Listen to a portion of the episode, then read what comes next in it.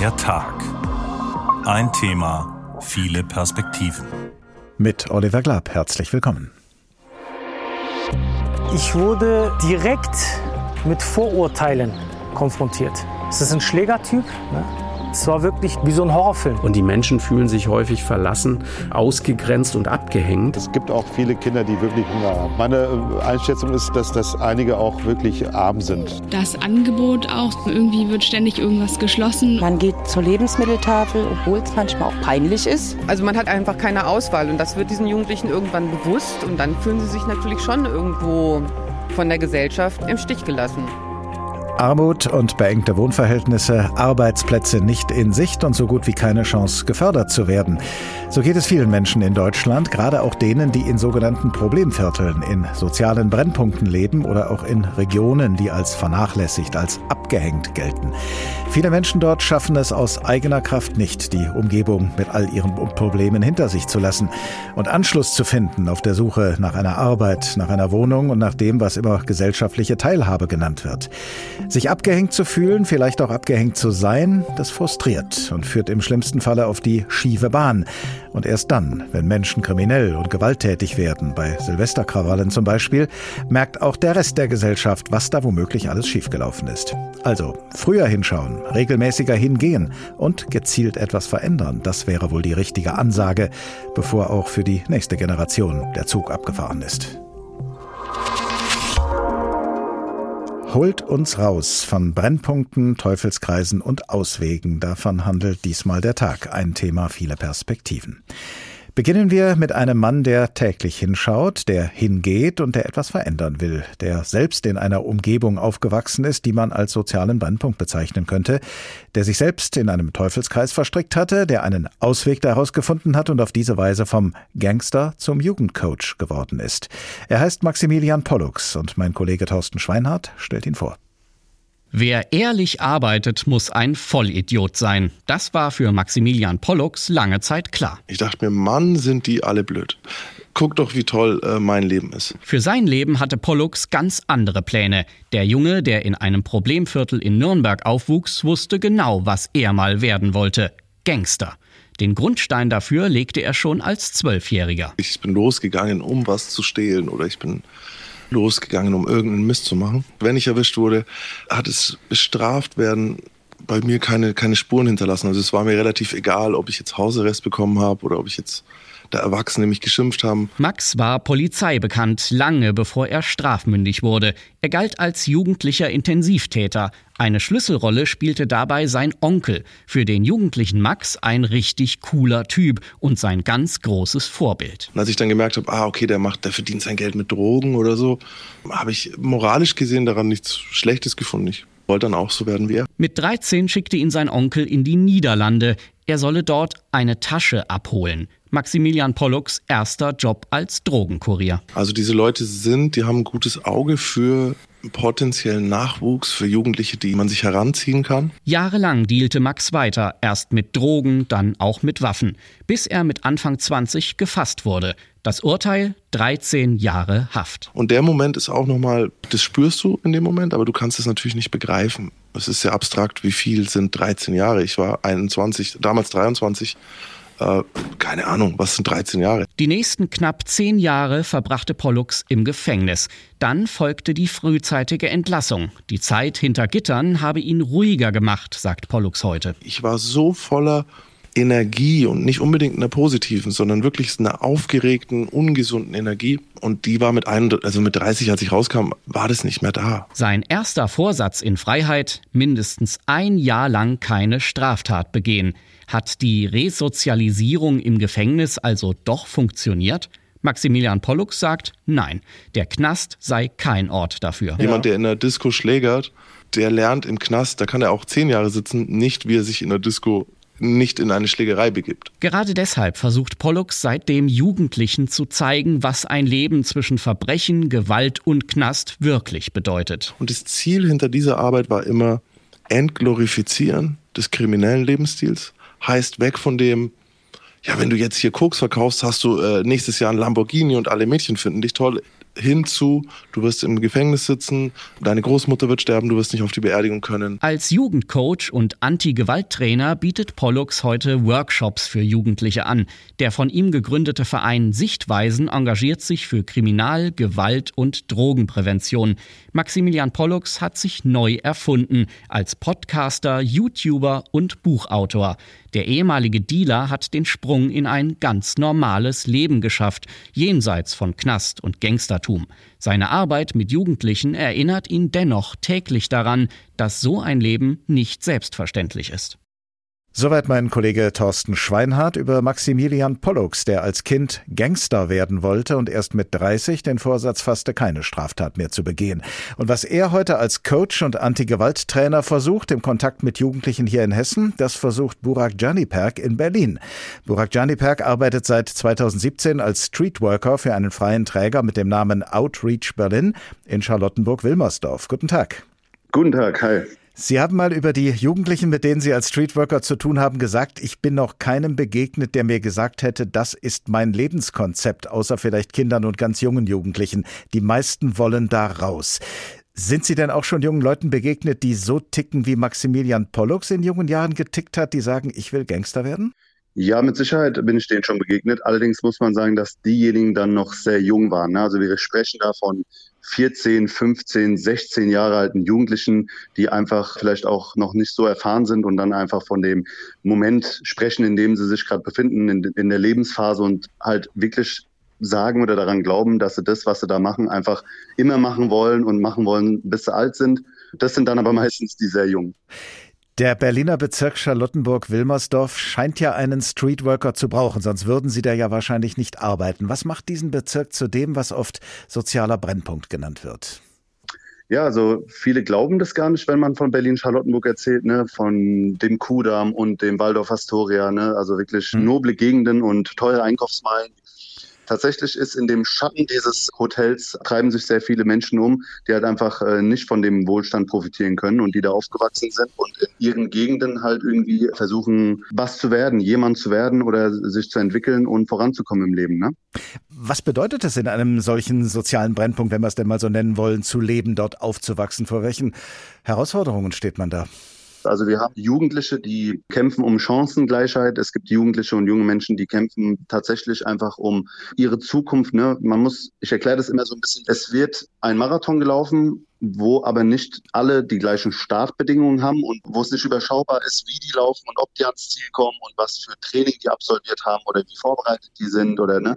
Wir sprechen von Familien, die einfach, wo die Eltern teilweise da sind und schwierige Jobs haben, teilweise aber auch gar nicht da sind, wo junge Menschen extrem selbstständig sein müssen, einfach in ihrem, ja, im frühesten Alter schon. Und ähm, natürlich sprechen wir auch von einer gewissen prekären Situation, was das Finanzielle angeht. Also viele Familien, mit denen wir zusammenarbeiten oder Jugendliche aus den Familien haben einfach Eltern, die in schlecht bezahlten Jobs äh, sind und wo das Geld halt einfach auch nicht langt. Ja. Und natürlich geht es auch um Jugendliche, die gucken müssen, wo sie bleiben. Ne? Schlüsselkind ist ein schönes Wort, um das zu beschreiben. Dieses auf sich allein gestellt zu sein, keine Möglichkeit zu haben, von irgendwo Hilfe zu bekommen, weil die Eltern einfach gar nicht mehr können, weil sie irgendwie drei Jobs haben oder einfach der eine Job schon total überfordert ist.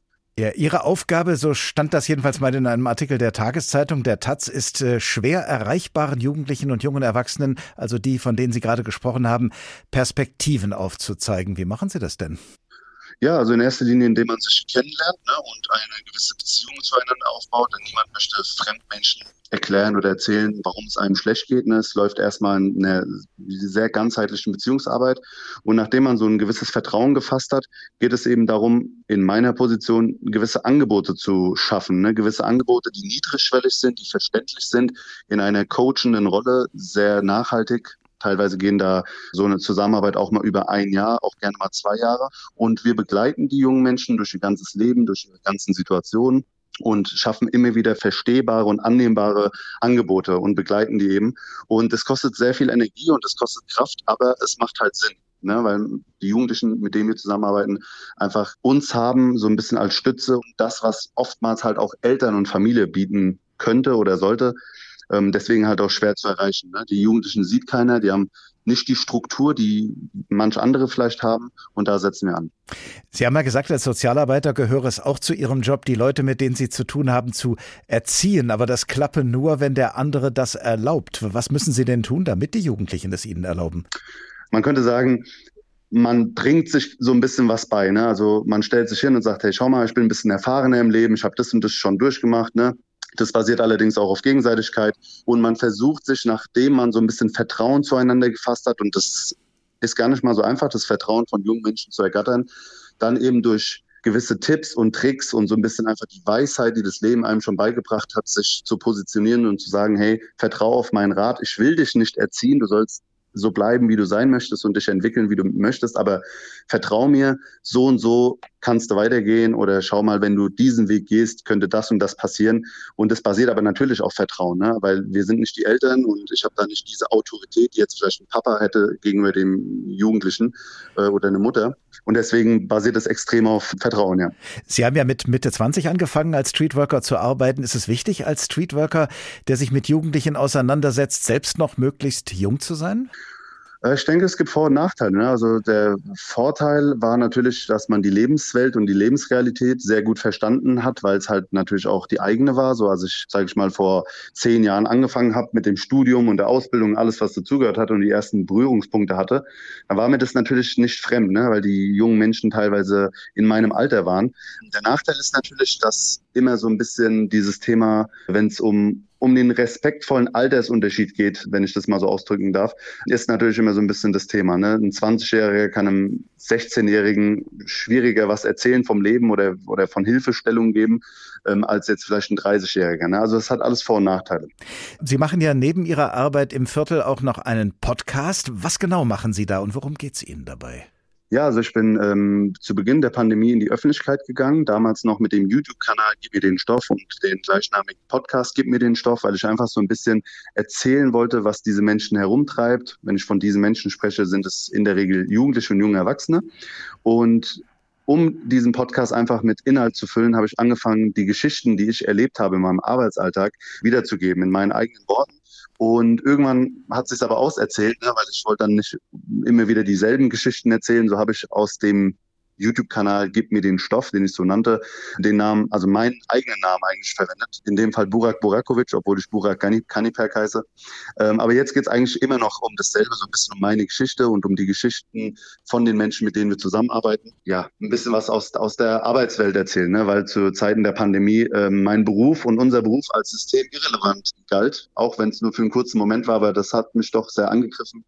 Wollen Sie mit dem Podcast auch die, ich sag mal, die sogenannte Mehrheitsgesellschaft erreichen, also diejenigen, die nicht in einem, in Anführungsstrichen, Problemviertel wohnen? Erwarten Sie von denen etwas, zu dem Sie sie dann vielleicht mit Hilfe dieses Podcasts auch motivieren möchten? Ja, selbstverständlich. Also das ist eigentlich der Grund, warum ich überhaupt in die Öffentlichkeit gegangen bin oder warum ich in der Öffentlichkeit stehe. Ich möchte Brücken bauen, ich möchte kommunizieren, ich möchte aufmerksam machen auf ganz, ganz viele Menschen, die eben vielleicht nicht den Mut haben oder die Möglichkeit haben, in die Öffentlichkeit zu gehen und zu sprechen. Ne? Also es ist kein, ähm, ich sehe mich da nicht irgendwie als jemand, der sich äh, ja den, den ganzen Tag nur von sich sprechen möchte, sondern mir geht es wirklich darum, Brücken zu bauen.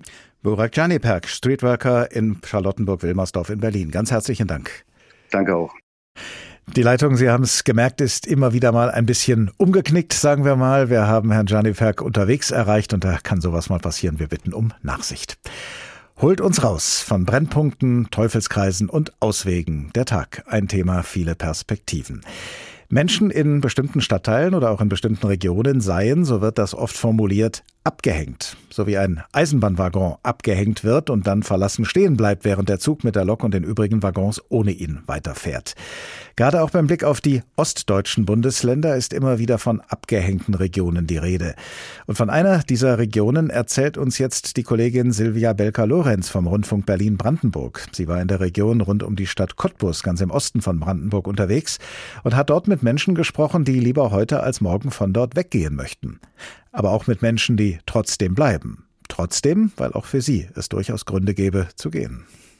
Courtney will hier bleiben. Weil ich auch vor ein paar Monaten so lange darüber nachgedacht habe, ob ich hier bleiben soll oder nicht. Courtney wird bleiben und das ist hier durchaus etwas Besonderes. Es ist das Ergebnis eines langen Abwägungsprozesses von Gesprächen mit der Familie und mit Freunden. Weil auch in anderen Städten dann vielleicht das Angebot größer ist und man vielleicht auch mehr Angebote für junge Menschen hat und irgendwie mehr machen kann und auch so mehr so Vielfalt ist dort.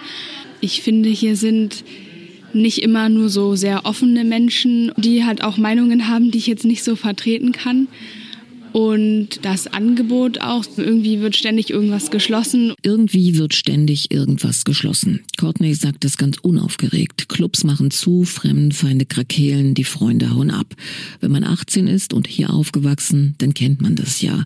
Und Courtneys Freundin Jula beispielsweise will das nicht länger aushalten. Ich warte eigentlich schon seit Jahren, dass ich abhauen kann. Also ich will auf jeden Fall raus aus Cottbus. Also ich kann mir vorstellen, dass man später, wenn man vielleicht eigene Familie gründet, dass man dann vielleicht nochmal zurückkommt.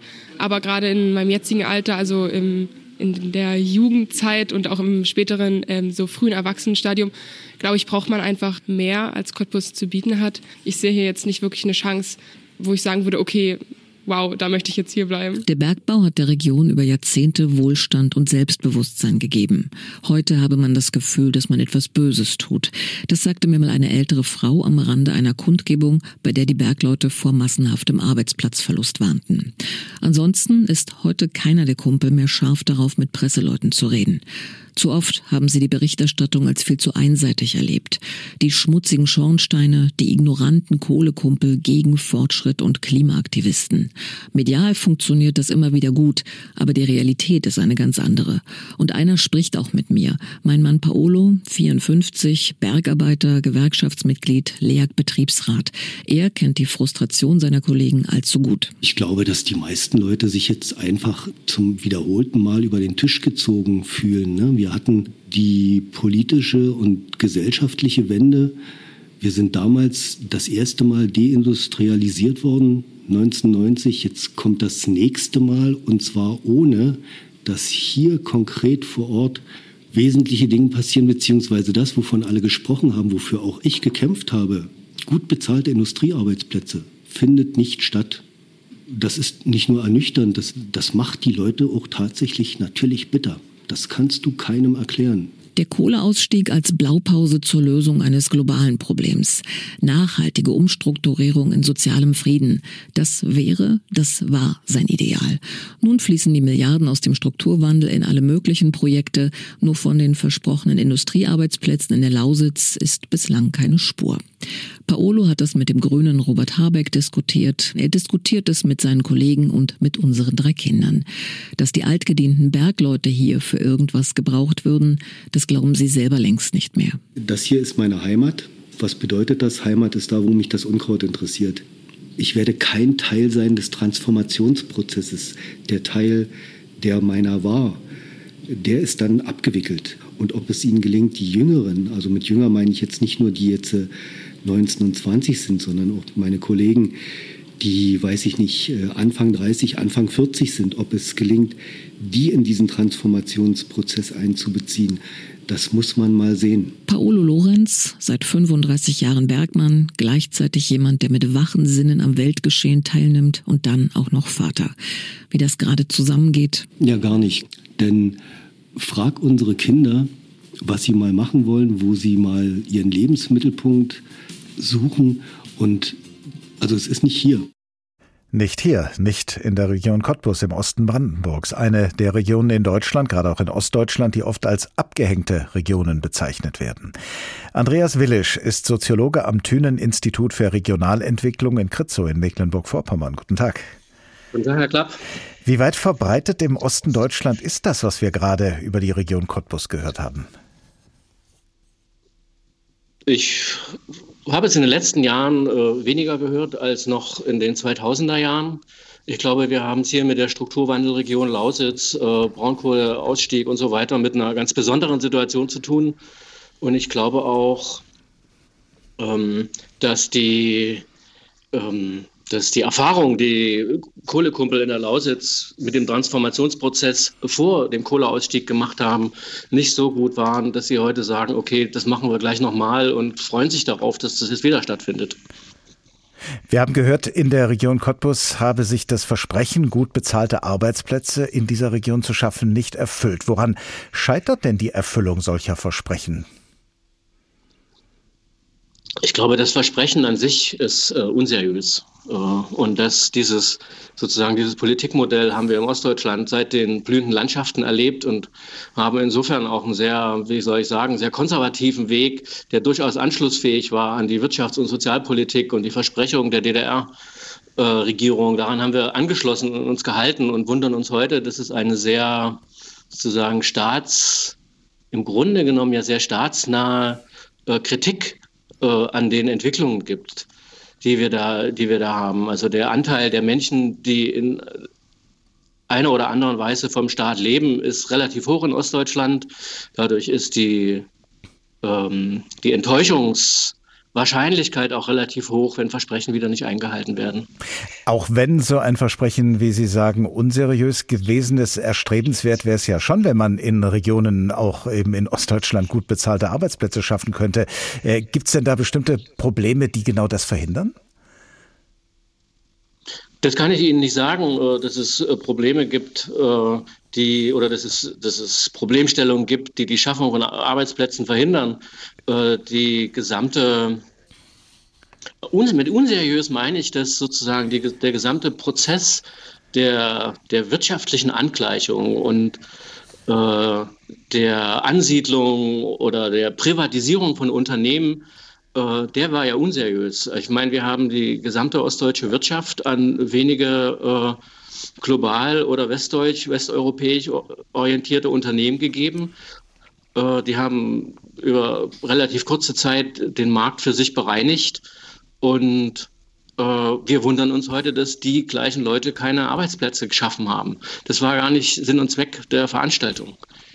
Wenn Sie die regionale Entwicklung in Ostdeutschland beobachten, das tun Sie ja kontinuierlich, haben Sie dann den Eindruck, dass manche Regionen in Gefahr sind, abgehängt zu werden, wie es immer heißt, oder vielleicht auch schon abgehängt sind? Nein, das glaube ich überhaupt nicht. Ich glaube, äh, die, diese abgehängt äh, Metapher, äh, ich hatte auch gehofft, wir haben die hinter uns gelassen und ähm, dass wir eher mal dahin kommen zu sagen, äh, was sind eigentlich die Ressourcen einer Region. Wissen Sie, so wenn, wenn wir die Debatte so aufmachen, dass die Regionen abgehängt sind, wir die jungen Menschen, die mit Recht weggehen. Ich finde das ganz großartig, dass die sagen, okay, wir wollen, wir haben was Besseres in unserem Leben vor, wir wollen nach Berlin gehen, wir wollen vielleicht in die Welt gehen, wir wollen woanders hingehen, wir wollen da unser Glück machen. Das ist ganz normal, das finde ich ganz vernünftig. Und dann müssten wir doch eigentlich fragen, äh, was brauchen eigentlich die Leute, die nicht weggehen?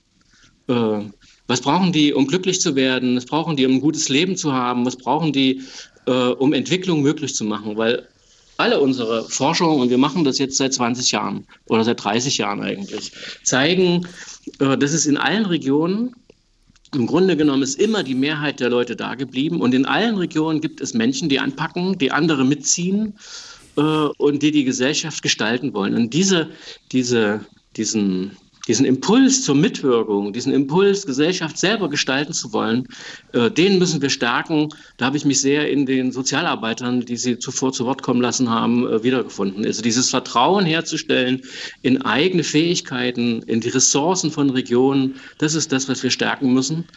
Und ich sehe tatsächlich keine so, so abgehängte Region, was nicht heißt, und da sind wir nicht blind, dass es nicht in verschiedenen Regionen in Ostdeutschland wie in Westdeutschland wie in Gesamteuropa auch Problemkonstellationen gibt. Warum fehlt es denn aus Ihrer Sicht an dem Impuls, die Sache so zu betrachten, wie Sie das jetzt gerade gesagt haben? Wie entsteht äh, dieses Bild von den abgehängten Regionen? Ist das ein westdeutsches Vorurteil oder gibt es in den betreffenden Regionen selbst, sei es zu Recht oder zu Unrecht, diese Wahrnehmung, die man äh, ja gegen die man dann angehen müsste? Ich kann Ihnen auf diese Frage keine richtig gute Antwort geben. Ich will überhaupt nicht sagen, dass es ein westdeutsches Vorurteil ist. Aber ich will Ihnen ein Beispiel geben. Ähm, es gab äh, bis, es gibt schon sehr lange den Bericht äh, zur Lage in Ostdeutschland, den Bericht zur deutschen Einheit. Und bis Ende der 90er Jahre äh, hat sich dieser Bericht damit beschäftigt, welche politischen Weichenstellungen eigentlich folgen müssen, um die Situation in Ostdeutschland zu verbessern. Und dann hat Ende der 90er Jahre mit der Hochzeit in den 2000er Jahren äh, ein Prozess begonnen, der, den wir dann später als demografischen Wandel beschrieben haben. Also der Bericht zur Lage in Ostdeutschland war plötzlich voll von demografischen Indikatoren. Die Menschen gehen weg, äh, die Menschen werden alt äh, und, die, und die Frauen kriegen keine Kinder mehr. Dadurch haben wir das, haben wir eine, quasi so eine natürliche Prozessschwierigkeiten beschrieben. Wissen Sie, was ich meine? Also wir haben gesagt, die Frauen kriegen keine Kinder, sind selbst schuld, die Menschen gehen weg, sind selbst schuld äh, und haben vergessen, ähm, dass es tatsächlich politische Entscheidungen braucht, die Sie auch angefragt haben vorhin, um Arbeitsplätze anzusiedeln oder Regionen zu stärken. Und in dieser Weise haben wir uns in eine äh, Defizitbeschreibung der Situation begeben. Sie haben das ja haben selbst wir selber als Soziologen, Ja. wenn ich kurz anfügen darf, als Bitte. Soziologen auch gemacht äh, und haben dann äh, Mitte der 2000er unsere Forschung umgestellt und haben gefragt, wer sind denn eigentlich die Träger dieser Umbruchsprozesse? Wer sind denn die Leute? Was, wie sehen die denn aus? Was machen die? Wo kommen die her? Welche Qualifikationen bringen die mit sich? Und vor allen Dingen, was brauchen die eigentlich? Genau, das haben Sie ja eben schon in den Raum gestellt. Wie, ähm, zu welchem Ergebnis sind Sie denn gekommen? Was brauchen die und wie kann man es ihnen verschaffen? Wir hatten äh, seit ungefähr 2010, 2011 die, die Gelegenheit, zusammen mit der Robert-Bosch-Stiftung ein Förderprogramm aufzubauen. Das heißt Neuland, Gewinner, Zukunft erfinden vor Ort, ein bisschen prosaisch. Das machen wir jetzt seit 2011 und haben mittlerweile etwa 1300, 1400 Bewerbungen gesichtet. Aller zwei Jahre fördern wir 20 Menschen mit 50.000 Euro für zwei Jahre und einem, wie die Sozialarbeiter das auch aufgeführt haben, äh, intensiven Begleitprogramm. Wir sind nicht so sehr Coaches, sondern wir sind eher so Verknüpfer und Verbinder und, und Begleiter. Und unser ganzes Programm besteht eigentlich darin, diese Menschen, die alle im ländlichen Raum Ostdeutschlands zu Hause sind, äh, permanent zu stärken, zu ermutigen, sie mit Ressourcen auszustatten und zu beobachten, äh, was dann tatsächlich daraus passiert. Und Können Sie das denn schon äh, erkennen, welche Früchte das trägt, was Sie da machen? ja, das können wir insofern ganz gut erkennen, äh, dass diese Einzelnen, die wir jetzt so im Fokus haben, die sind natürlich keine Einzelnen. Das sind Menschen, die immer in Teams arbeiten äh, und auf deren äh, Schultern, auf deren im Augenblick noch sehr schmalen Schultern sozusagen die Ideen, die Zivilgesellschaft eigentlich ruht. Und von da aus gibt es vielfältige Impulse, äh, gesellschaftliche Entwicklung anzustoßen, bis hin zur Schaffung von Selbstständigkeiten, von kleineren Unternehmen. Was wir also erfahren haben, ist dort, wo Zivilgesellschaft, und das hört sich so, so ein bisschen so nach Sport und Freiwillige Feuerwehr an, sondern da, wo Menschen sich für ihre eigene Gesellschaft engagieren können und in die Lage versetzt werden, dies zu tun und Vertrauen in sich finden und Vertrauen in Gesellschaft finden, dass Dinge auch gelingen können, dort entstehen auch sozusagen das, das Wurzelwerk für gesellschaftliche Entwicklung und dort wird, wird es auch möglich, wieder Unternehmen anzusiedeln äh, und dort finden Unternehmen auch diejenigen Arbeitskräfte, äh, die, die sie brauchen, die eben selbstständig sind und Dinge voranbringen können. Muss ich dann nur noch umsprechen. Da sind wir dabei und insofern war ich sehr froh, dass Sie mich angerufen haben. Gern geschehen. Andreas Willisch, Soziologe am Thünen-Institut für Regionalentwicklung in Kritzow in Mecklenburg-Vorpommern. Vielen Dank.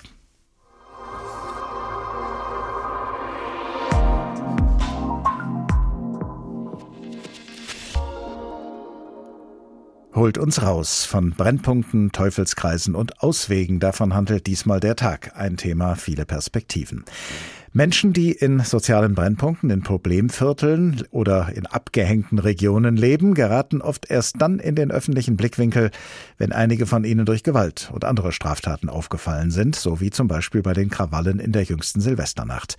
Nach diesen Krawallen gab es Festnahmen und nach den Festnahmen begann die Ursachenforschung und es begann eine politische Debatte. Die wurde ganz offiziell auch im Deutschen Bundestag geführt, und zwar in einer aktuellen Stunde vor gut einer Woche, beobachtet von unserer Hauptstadtkorrespondentin Bianca Schwarz. Bei dieser aktuellen Stunde waren sich in einer Frage alle Fraktionen einig. Das ist schändlich, diejenigen anzugreifen, die für unsere Sicherheit sorgen und dafür auch ihre Sicherheit riskieren, wie wir es jetzt gesehen haben. Und es verdient die volle Härte des Rechtsstaates. Sagte zum Beispiel Lars Castellucci von der SPD. Harte Strafen wurden von allen Seiten gefordert für die Gewalttäter der Silvesternacht. Die CDU-CSU hatte nach Silvester sehr schnell die Herkunft der Täterinnen und Täter als einzigen Grund für die Randale ausgemacht. Dem entgegen warnte Bundesfamilien- und Jugendministerin Lisa Paus vor populistischen Schnellschüssen. Ebenso wichtig ist es, dass unsere Debatte versachlicht wird. Das Bundesinnenministerium hat ein bundesweites Lagebild angekündigt. Warten wir also die Ergebnisse ab und bewerten dann die Tatsachen. Damit hat sie angespielt auf den Auftritt von Unionschef Friedrich Merz bei Markus Lanz. Da hat er mit seinem Pascha-Vergleich für große Diskussionen gesorgt. Und dann wollen sie diese Kinder zur Ordnung rufen. Und die Folge ist, dass die Väter in den Schulen erscheinen und sich das verbitten. Insbesondere wenn es sich um Lehrerinnen handelt dass sie ihre Söhne, die kleinen Paschas, da mal etwas äh, zurechtweisen. Bei dieser aktuellen Stunde blieb er der unsichtbare Elefant im Porzellanladen. Friedrich Merz war nicht im Bundestag dabei, obwohl es seine CDU-CSU war, die diese aktuelle Stunde beantragt hatte mit dem genauen Titel Die Silvesterkrawalle als Ausdruck von Respektlosigkeit gegenüber dem deutschen Staat und seinen Einsatzkräften. Stattdessen hat Andrea Lindholz von der CDU-CSU aufgezählt, was der Berliner Justiz und Polizei helfen würde. Die Berliner Polizei braucht mehr Personal, eine bessere Ausstattung, dazu gehören auch Bodycams und politische Rückendeckung und kein Misstrauen. Und dann hat sie noch das gesagt. Von 145 festgenommenen Randalierern sind zwei Drittel keine deutschen Staatsbürger. Das darf man nicht ignorieren, weil man ansonsten Misstrauen in der Bevölkerung schürt. Die Union hatte kurz nach der Silvesternacht gefordert, dass die Vornamen der Täter veröffentlicht werden. Bundesjustizminister Marco Buschmann erläuterte, warum das ein sinnloses Unterfangen wäre. Kann ich in einem ganz persönlichen Beispiel erklären. Wissen Sie, wie mein Vorname lautet? Marco mit C geschrieben. Macht mich das jetzt zum Kind italienischer Einwanderer? Ja, könnte man meinen, ist aber Quatsch. Buschmann war ebenfalls der Meinung, dass der Strafrahmen für solche Angriffe nicht verschärft werden müsse, weil eine Freiheitsstrafe von bis zu fünf Jahren schon möglich sei. Für sachliche Argumente hat auch die Beauftragte der Bundesregierung für Migration, Flüchtlinge und Integration gesorgt.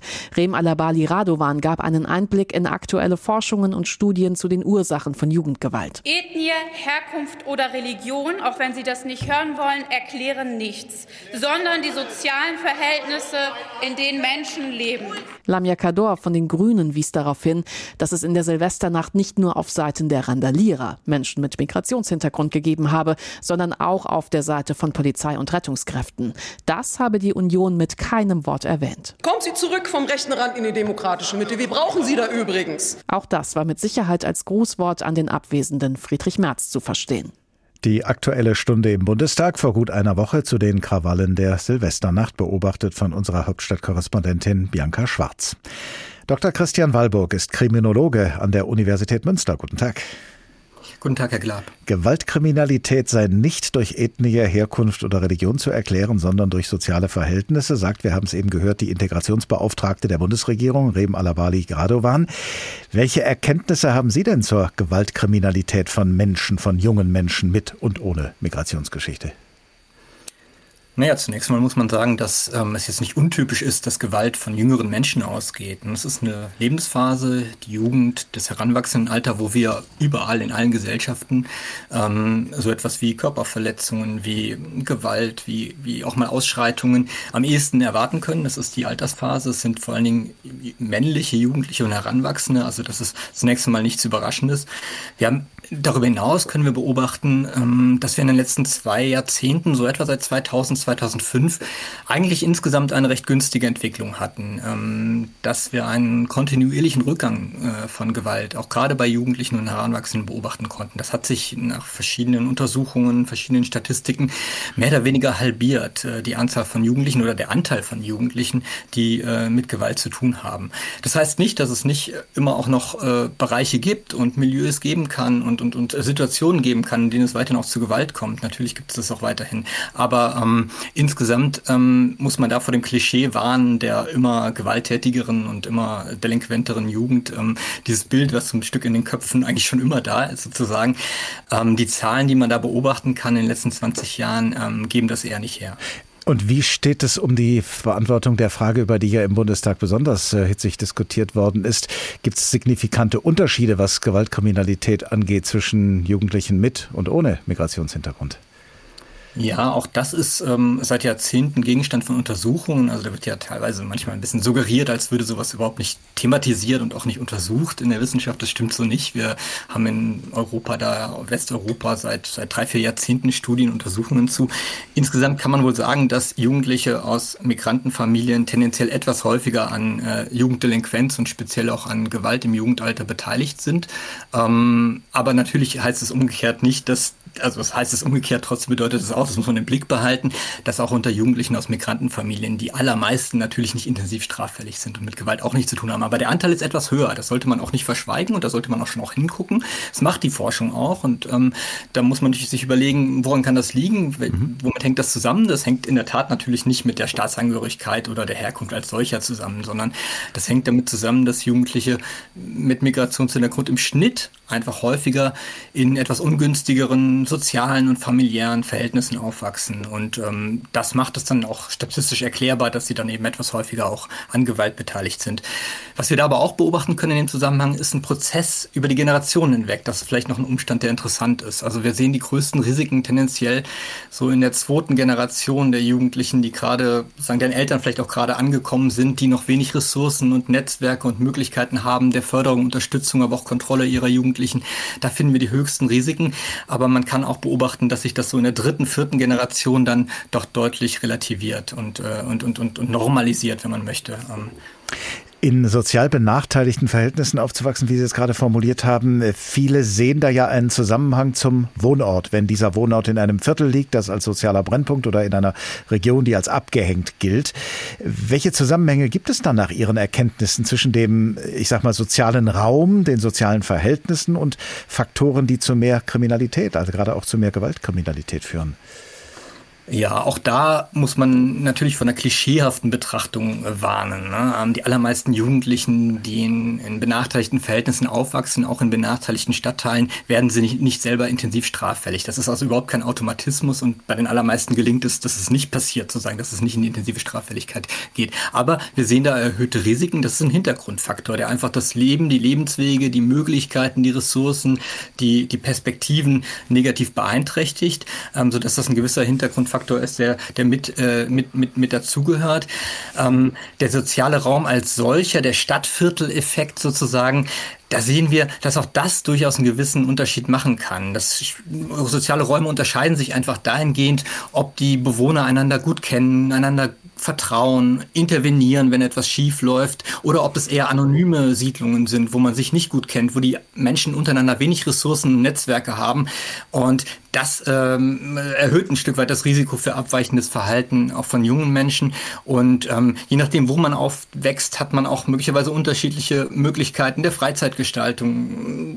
Wenn man in benachteiligteren Stadtvierteln aufwächst, ist vielleicht die Wahrscheinlichkeit, dass man viel auf der Straße abhängt und wenig andere Freizeitmöglichkeiten hat, einfach geringer. Und man weiß, ähm, oder höher, und man weiß einfach, dass ähm, ja, das, das unstrukturierte im öffentlichen Raum abhängen, dass das ein zusätzlicher Risikofaktor ist. Also so kann man das zum zum Beispiel auch erklären. Man muss allerdings auch dazu sagen, dass diese Stadtviertel-Effekte, diese eigenständigen Effekte der Frage, wo wachse ich eigentlich auf, in welches Viertel werde ich eigentlich hineingeboren, dass diese Effekte wohl in Ländern wie, die US, wie den USA, wo das viel untersucht ist, wohl größer sind als in Westeuropa und speziell auch in Deutschland. Das Woran hängt damit das? zusammen, ja. dass in den USA eben die sozialräumischen Spaltungen insgesamt noch schärfer sind als bei uns. Als Kriminologe beschäftigen Sie sich ja auch mit der Frage, wie man Kriminalität vorbeugen, wie man Prävention betreiben kann. Was würde in solchen Vierteln, über die wir jetzt geredet haben, am besten helfen, Ihrer Ansicht nach? Eine gute schulische Bildung, möglichst auch schon eine frühkindliche Bildung, gute Kitas, gut ausgestattete Schulen, wo, wo junge Menschen gut andocken können, gute Perspektiven entwickeln können, eine gute Bindung an die Gesellschaft entwickeln können, das stärkt dann auch die Bindung an Werte und Normen der Gesellschaft und zeigt Alternativen zum Leben auf der Straße und zu, zu eben vielleicht auch delinquenten Verhaltensweisen auf und, und ermöglicht das. Also wir müssen möglichst gut dort investieren, das weiß man sehr deutlich, ähm, in, ähm, in ähm, ja, in, in, in, in, in, in Angebote in Kitas, in Schulen, da brauchen wir eine gute, gute Infrastruktur. Ähm, dadurch kann man manches kompensieren, was möglicherweise an Ressourcen im Elternhaus ähm, oder im, im, Stadtviertel per se so vielleicht nicht so ganz so da sind wie in anderen Vierteln und in anderen sozialen Milieus. Also das ist eine ganz zentrale Stellschraube, an der man eben gesellschaftlich arbeiten kann. Diesen Gedanken werden wir im Laufe der Sendung noch weiter verfolgen. Vielen Dank an Dr. Christian Wallburg, Kriminologe an der Universität Münster. Holt uns raus von Brennpunkten, Teufelskreisen und Auswegen. Der Tag, ein Thema, viele Perspektiven. Die Nordstadt in Kassel, hier bei uns in Hessen, gilt seit Jahren als Problembezirk, als Brennpunkt. Aber es gibt dort einen Verein, der Gemeinschaft herzustellen versucht, der dafür sorgen möchte, dass sich niemand abgehängt fühlt, gerade auch junge Menschen nicht. Der Verein ist ein Fußballverein und zugleich mehr als das. Er heißt Street Bolzer und was er ausrichten kann, wenn seine Mitglieder am Ball bleiben, das hat sich mein Kollege Thorsten Schweinert erzählen lassen. Training bei den Streetbolzern in der Nordstadt in Kassel. Kinder und Jugendliche aus dem Stadtteil treffen sich hier regelmäßig zum Kicken.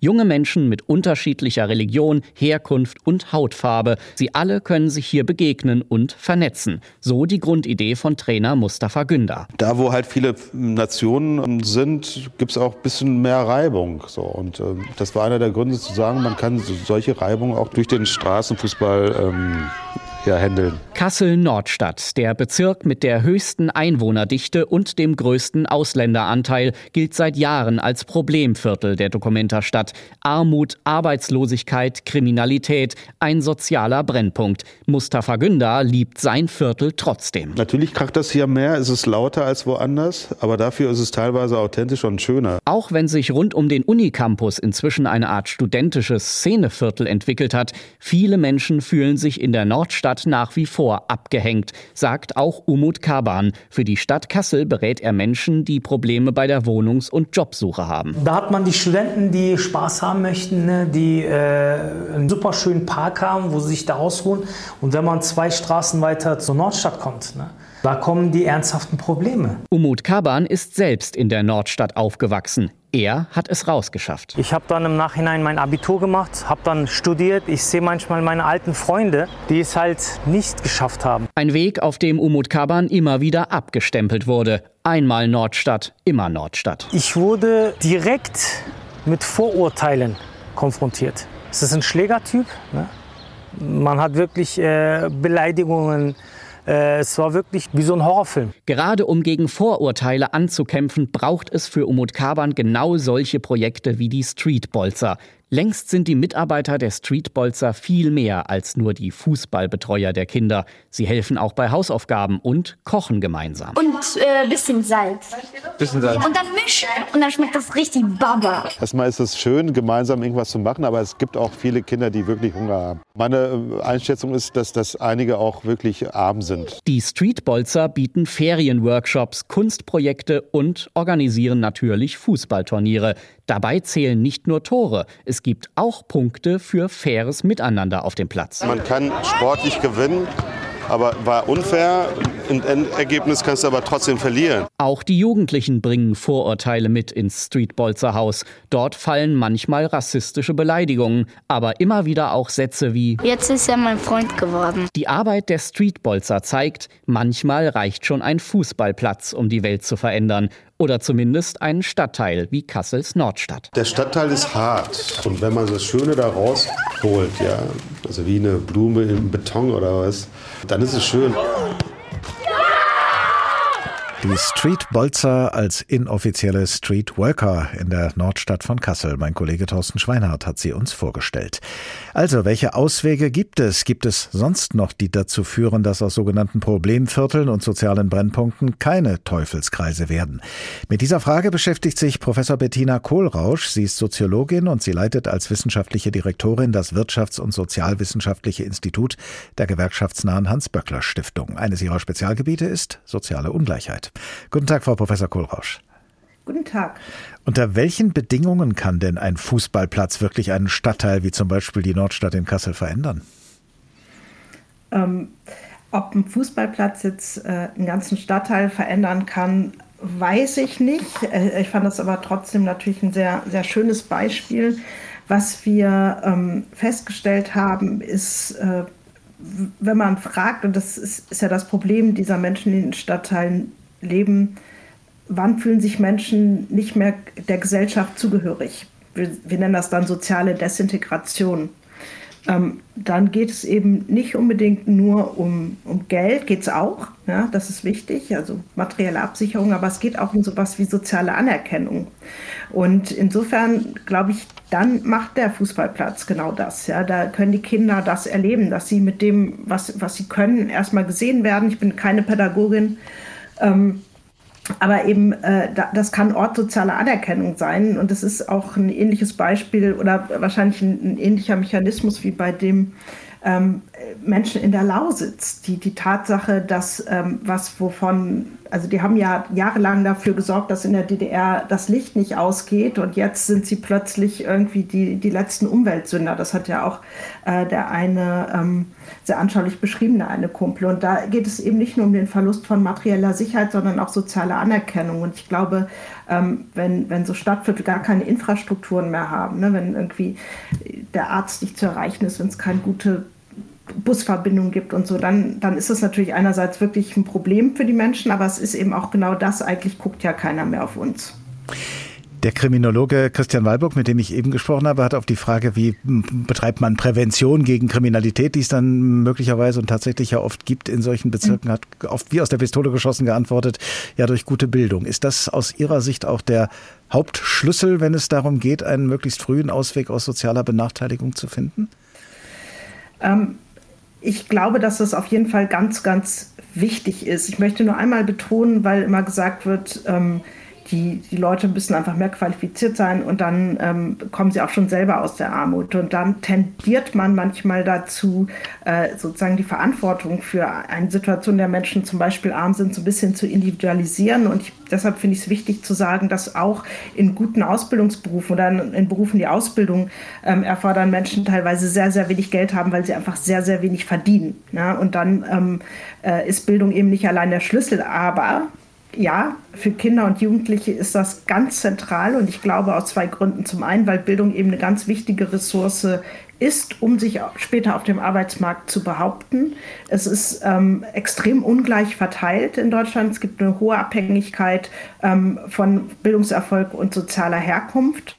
Und ich glaube auch, dass damit so, ähm, was man auch als in der Soziologie oder in der Sozialwissenschaft so das meritokratische Versprechen, also Meritokratie, eine Herrschaft, die sich nach Leistung sortiert, ja, dass wer mehr leistet, eben es auch weiterbringt. Das ist ja letztlich das Versprechen unserer Gesellschaft und Kinder, die in dieses Bildungssystem gehen, sehen ja letztlich und erleben jeden Tag, dass es ja nicht eingelöst wird.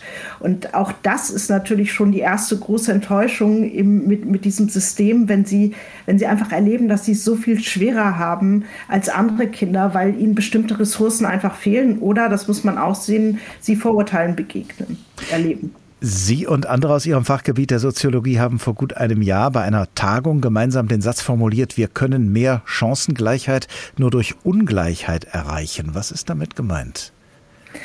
Äh, es geht einfach darum, dass äh, im Bildungssystem die, die weniger Ressourcen haben, von zu Hause mehr Ressourcen im Bildungssystem brauchen. Die brauchen im Zweifelsfall mehr Zeit und mehr Unterstützung.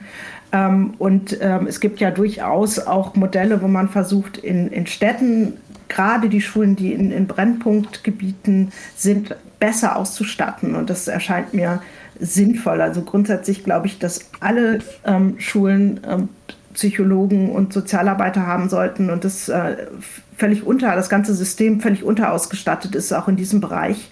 Ähm, aber wenn man jetzt priorisieren muss, dann sollte man wirklich gucken, dass man da äh, die Mittel hinsetzt, weil das wissen wir einfach aus der Bildungs ähm, äh, Bildungsforschung, dass diese Ressourcen, die Kinder im Elternhaus haben, äh, dass die eine wahnsinnig große Rolle spielen beim Bildungserfolg. Und da, wo die Kinder das, diese Unterstützung nicht haben, da geht es natürlich einerseits darum, wer lernt mit mir, wer auch soziale Kontrolle, dass jemand zu Hause ist und die Hausaufgaben kontrolliert oder im Zweifelsfall ein Au-pair-Mädchen bezahlt, dass es dann tut. Ähm, und das müssen sich Eltern eben leisten können. Die müssen aber auch ähm, eine Nähe zum System haben. Äh, das heißt, ganz automatisch traut, weil wenn man mal weiß, dass man Abitur schaffen kann, traut man das den eigenen Kindern vielleicht auch eher zu. Also das sind als Ressourcen, ähm, die Eltern ihren Kindern völlig unbewusst mitgeben und die eine wahnsinnig große Rolle spielen beim Bildungserfolg. Und äh, die Kinder, die das nicht haben, die brauchen das dann eben von, von woanders. Ja? Und das kann ja nur das Bildungssystem sein. Ja, es gibt ja natürlich, das haben wir ja auch in dieser Sendung immer wieder gehört, auch viel ehrenamtliches Engagement. Ja. Ähm, wie wichtig ist das und unter welchen Voraussetzungen kann es etwas bewirken? Ich denke, das ist unglaublich wichtig. Es gibt ja auch Unterstützung in, in Grundschulen, gerade für Kinder, ähm, wo auch pensionierte Lehrer und Lehrerinnen äh, diese Kinder unterstützen. Das ist total wichtig, kann aber nicht die Lücken, also auch die und die strukturellen Schwächen dieses Systems äh, kompensieren. Ja, ähm, dafür braucht es einfach ausgebildetes Personal und auch systematisch, also einfach, staatlich geförderte, finanzierte Stellen. Das ist ja auch nicht die Aufgabe von Ehrenamt. Das ist wichtig, aber äh, ich glaube nicht, dass wir die, die, die Bildungsungleichheit, die ja auch in diesem ganz stark stratifizierten System wirklich verhaftet ist, ja, dass wir auf die Idee haben, dass man äh, mit zehn Jahren entscheiden kann, welches Kind später mal studieren soll und welches irgendwie eine Ausbildung machen soll und nicht geeignet ist für eine akademische Laufbahn. Das ist ja unglaublich früh ähm, und das schafft eben sehr viel Ungleichheit. Also es ist auch ein strukturelles Problem ähm, und nicht nur eins der Unterausstattung.